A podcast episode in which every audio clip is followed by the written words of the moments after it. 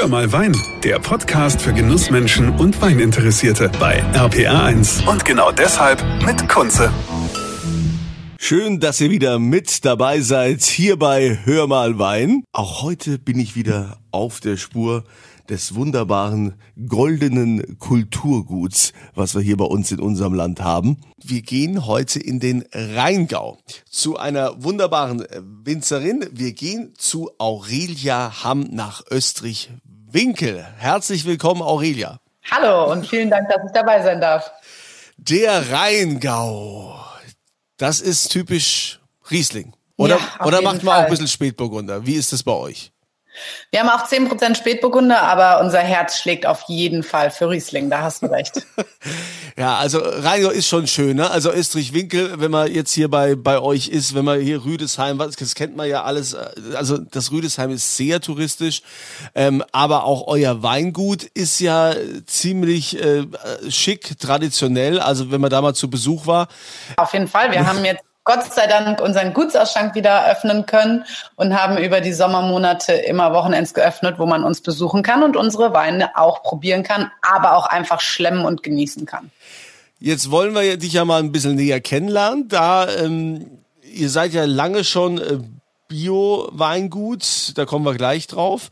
Aber Du bist ja auch recht früh im Weingut eingestiegen. Wie war das? Wie kam es dazu? Das stimmt, das ist auf jeden Fall richtig. Ich habe das große Glück, dass ich unser Familienbetrieb jetzt in die vierte Generation führen darf und habe nach meinem Studium in Heilbronn da auch ziemlich schnell schon den Weg wieder nach Hause gefunden. Es war tatsächlich sehr gut, auch mal woanders gewesen zu sein, aber das Herz schlägt auf jeden Fall dafür, unseren Betrieb jetzt in die nächste Generation zu führen. Und das mache ich nun jetzt auch schon seit 2016. Ja, also ist ja, ist ja recht früh. Also das heißt, äh, man, man hat ja also zu Hause auch das Vertrauen geschenkt, wo man gesagt hat, hier, die Aurelia macht es. Ja, genau. Man muss sich natürlich stetig beweisen, das ist ganz klar. Ähm, das kriegt man nicht einfach nur überreicht, sondern man muss sich einfach auch beweisen, dass man ähm, das fortführt mit Tradition im Hinterkopf, dass man wirklich auf das aufbaut, was man ähm, äh, übergeben bekommt. Und das ist was ganz Tolles und eine großartige Aufgabe, die ich gerne angenommen habe. Und was ist die Tradition in eurem Weingut? Für was steht euer Weingut? Du hast es eben schon angesprochen, also das Herz schlägt für Riesling, also mein Herz, da ist schon ähm, auf jeden Fall der Riesling, der es ähm, zum Pumpen bringt. Das ist auf jeden Fall tief verankert, aber eben auch die Weinstilistik, aber gerade auch das, der Hinblick auf unsere ökologische Zertifizierung. Einfach seit 1990 sind wir schon zertifiziert. Das würde ich als neue Generation jetzt niemals über den Haufen werfen, sondern ich finde es einfach schön, darauf aufzubauen. Und wie das in der Generationsfolge so ist, man hebt stetig Steinchen hoch und guckt, was drunter ist. Und entweder man baut drauf auf oder man tauscht ihn aus und ähm, schafft so ein neues Fundament, worauf hoffentlich viele weitere Generationen aufbauen können. Bist du jetzt jemand, der so allround im Weingut ist? Also das heißt, äh, mal, mal in den Weinbergen aktiv, aktiv im Wingert, im äh, Weinkeller oder beschränkst du dich eher so aufs Marketing?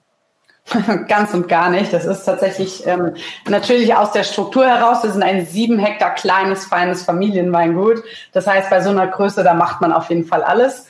Und ich habe auch ähm, ziemlich schnell, und zwar mit dem Jahrgang 2016, auch schon die Produktion bei uns übernommen. Und die fließt bis heute in meinen Händen.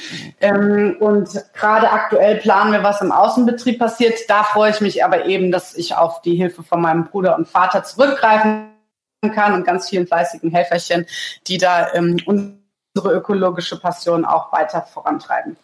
Ähm, ihr seid ja auch im äh, Verband Deutscher Prädikatsweingüter.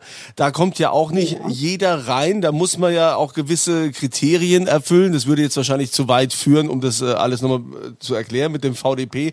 Aber ähm, das heißt, ähm, ihr habt einerseits euren hohen biologischen oder ökologischen Anspruch und dann kommt ja auch noch quasi die VDP-Zertifizierung dazu. Das heißt, äh, da muss, da muss ja nur Qualität rauskommen, was ihr da macht, oder? Das ist auf jeden Fall unser Ansporn. Und ich meine, es ist ähm, äh, was Tolles, dass man auf solchen Weinbergen aufbauen kann, dass man dann eben auch versucht, das Beste da rauszuholen. Und das ist auf jeden Fall unser, unsere Mission und Vision. Was machst denn du so am liebsten im Weingut?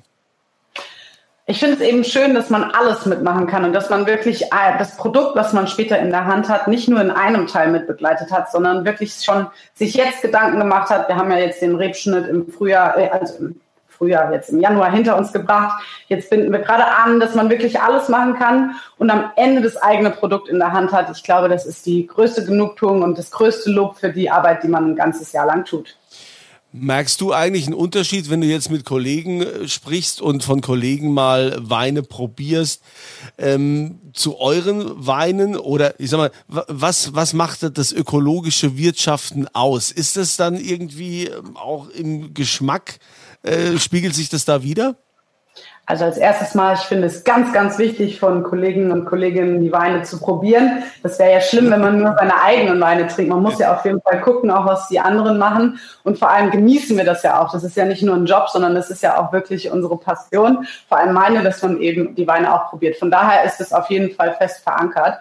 Und wie der Unterschied ist bei unseren Weinen explizit, ist schwierig zu sagen, weil eben wir seit über 30 Jahren schon ökologisch sind. Deswegen weiß ich nicht, wie die Weinberge also die Trauben aus den Weinbergen geschmeckt haben, als sie noch nicht ökologisch bewirtschaftet wurden. Aber ich glaube, dass da auf jeden Fall sehr viel ähm, äh, Unterschiede zu schmecken sind und dass es auf jeden Fall vor allem aber ein nachhaltiger Aspekt ist, dass wir etwas mit unserer Arbeitsweise etwas tun, worauf unsere zukünftigen Generationen auch aufbauen können. Deshalb ist es für mich unumgänglich, ökologisch zu arbeiten. Es ist ja auch immer die Rede von Lage, Lage, Lage. Äh, welche Lagen habt ihr denn? Wir haben uns fokussiert auf die Lagen, die bei uns in Winkel sind. Wir sind mitten im Rheingau, direkt am Rhein gelegen und der Rhein ist eben der größte Einflussfaktor auch auf unsere Witterung. Mit allen Vorteilen und Nachteilen, wie das natürlich so mal ist. Aber ähm, es ist eben das Tolle, dass unser Terroir da sehr geprägt von ist. Wir haben den Jesuitengarten, der eben von diesem Schwemmlandboden geprägt ist. Dann im Hasensprung an den am Ausläufer von Schloss Johannesberg gelegen ist der Hasensprung und die erste Lage Dachsberg bewirtschaften wir. Das ist zwischen Schloss Johannesberg und Schloss Vollratz. Jetzt hast du dich ja auch in die Südpfalz orientiert, zumindest privat. Ja. Also einerseits das, äh, das Geschäft, äh, den, Wein, den Weinbaubetrieb im Rheingau, hast einen Winzer aus der Südpfalz, aus äh, Birkweiler geheiratet. Äh, die meisten äh, werden ihn kennen, der Name ist ja auch äh, geläufig, das Weingut Dr. Wehrheim. Wie kann man das, wie kriegst du das eigentlich hin? Ich meine, pendelst du dann immer äh, zwischen Südpfalz und, und Rheingau oder äh, trennt ihr auch ganz klar berufliches und privates? Ich stelle mir das ja schon ein bisschen schwierig vor. Ja, also ich hatte mir auf jeden Fall nie vorgestellt, dass ich einen Winzer heiraten würde. Ich dachte immer, so nicht. Ähm, gleiche Branche, da ist man ja ähm, äh, voll ausgesetzt, aber ganz im Gegenteil, ähm, wir schätzen es sehr, dass wir da in vielen Bereichen zusammenarbeiten können und rücken auch tatsächlich immer weiter zusammen ähm, in dem Ausmaß, wo es geht. Gerade die Pandemie hat uns gezeigt, was man doch alles zusammen erreichen kann und ähm, mit der Digitalisierung natürlich auch sich verändert.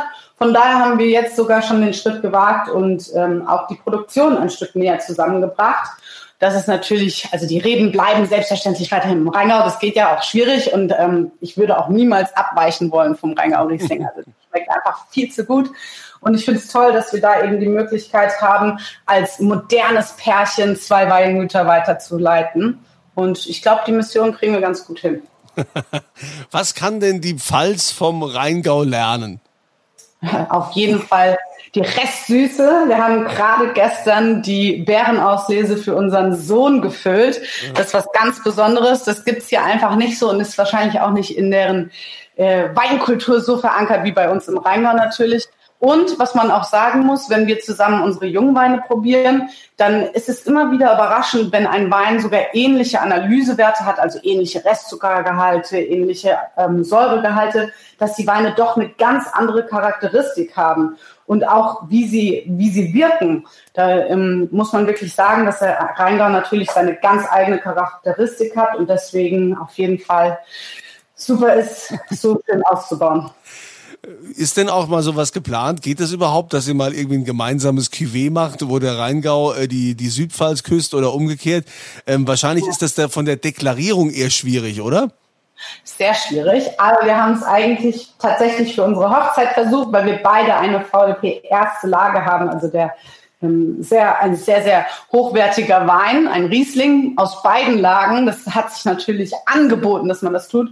Aber da hat uns die Weinkontrolle schon ganz schnell gesagt, dass man das lieber nicht tun sollte, weil dann dürfte die Cuvée leider nur deutscher Wein heißen und das ist natürlich nicht das, was wir verfolgen mit unserem Qualitätstreben. Ja, siehst du, also es war mir klar, dass es irgendwie, dass ja, irgendwie mit den Behördenauflagen dann so, so nicht funktioniert. Okay, also die Pfalz kann, äh, kann lernen, wie man quasi die, die edelsüßen Weine, wie man die ausbaut, kann die, können die quasi vom äh, Rheingau lernen. Und was kann der Rheingau von der Pfalz lernen? Oh, die Pfalz, muss man schon wirklich zugeben, ist sehr, ein, ein sehr modernes Weinanbaugebiet. Ähm, man merkt noch diesen Spirit, dass sich hier einfach unglaublich viel noch verändert. Zum Glück sehe ich das natürlich auch unter den Jungwinzern im Rheingau, dass wir einfach da jetzt eine neue Ära einleiten wollen. Man sagt ja oft, dass wir in einem Dornröschenschlaf sind. Und das finde ich eben das Schöne, dass man hier jetzt sich nochmal Inspiration holen kann von wirklich großartigen Weingütern, die sich sehr stark entwickeln. Wie geht's denn weiter? So, was ist denn, also wenn du sagst, äh, du bist ja jetzt schon längere Zeit im Weingut drin, du, du machst quasi alles, äh, ganz egal, ob jetzt im Keller oder im Weinberg oder Marketing, du bist äh, da überall involviert. Gibt es denn so für die Zukunft Pläne, wo du sagst, also da möchte ich gerne noch mal einen Stempel draufdrücken, das möchte ich mal, dass das in der Familiengeschichte irgendwann mit der Aurelia nach Hause geht, weil die das geschaffen hat? Da hast du wirklich einen guten Punkt äh, angesprochen. Im Endeffekt überlegt man sich ja immer, was man hinterlässt und wie man es in eine neue Ära führt sozusagen. Ähm, mein Vater hat das mit seiner ökologischen Zertifizierung getan, meine Vorfahren eben mit unserem Haus und einfach ganz vielen tollen Sachen, auf die man aufbaut. Ich glaube, ich muss mir noch überlegen, was es schlussendlich sein wird, weil im Endeffekt habe ich ja jetzt erst fünfmal Wein ausgebaut.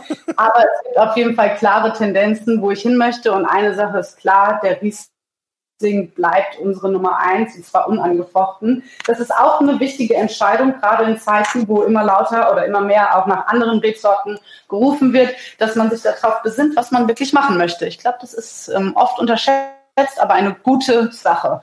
Ja, das ist ja immer diese Diskussion, wo die jetzt ja alle mit ihren Piwis da rum diskutieren, rum äh, experimentieren, nicht disku ja, es wird diskutiert und experimentiert, in der Tat. Ja. Ähm, und dann äh, wird der Riesling tot gesagt, wo es dann heißt, ja, Klimawandel und so. Wobei ich ja glaube, dass der Rheingau da am wenigsten. Ja, dem sehen wir uns schon, ja, dem sehen wir uns natürlich auch stark aus ausgesetzt. Wir merken es immer mehr, wie das Wetter natürlich den Einfluss auf unser Handeln und Tun hat und tatsächlich auch natürlich existenziell sein kann. Wir haben es jetzt letztes Jahr erlebt, was an der A passiert ist. Wir sind auch sehr nah am Wasser. Ähm, jedes Mal, wenn ein Gewitter kommt, hat man da natürlich jetzt ein ganz anderes Gefühl für. Deswegen müssen wir uns auf jeden Fall überlegen, wie wir auch zukünftig weiter Weinbau betreiben können. Und diese Überlegung muss jedes Weingut selbst führen, wie es dafür sorgen kann, nachhaltig zu produzieren. Ja, also ich finde, dem ist nichts mehr hinzuzufügen. Das äh, reicht doch jetzt, äh, also um einfach mal einen Einblick äh, zu bekommen, was Aurelia Hamm äh, so macht. Wobei, äh, du trägst ja jetzt Doppelname, ne? Aber es ist ja. wahrscheinlich dann, es ist dann aber zu kompliziert für die, die zuhören. Ja, also die Aurelia Hamm, Wehrheim oder Wehrheim Hamm. Wie rum ist es denn? Wehrheim Hamm tatsächlich. Aber ich finde es ganz wichtig, trotzdem auch noch den Familiennamen weiterzuführen, wenn man auch sagt, dass man das Weingut leitet. Ein wichtiger Aspekt. Und ich freue mich, dass du mir so viele äh, Fragen gestellt hast. Und an jeden, der uns mal besuchen kommen würde, da beantworte ich dann noch alle Fragen, die noch offen sein könnten. Ja, und äh, das Weingut ist ja übrigens äh, super schön, euer Gutshaus. Und äh, da kann man ja, wie du schon gesagt hast, auch äh, lecker essen und Tafeln. Und äh, das ist so ein Interieur zum Wohlfühlen. Ähm, aus dem wievielten Jahrhundert Jahrhundert ist dieses Haus, das Gebäude? Es ist ein Patrizierhaus, also wirklich schon sehr alt und gerade auch der unterirdische Keller mit Kreuzgewölbe. Es ist schon was sehr Besonderes, muss man wirklich sagen.